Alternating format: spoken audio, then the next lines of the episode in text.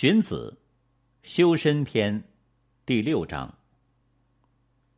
外貌恭敬而内心诚实，遵循礼义而性情仁爱，这样的人走遍天下，即使穷困潦倒在四边少数民族地区，人们也尊敬他。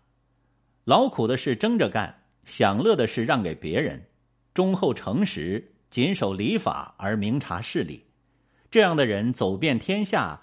即使困厄在四边少数民族地区，人们也信任他。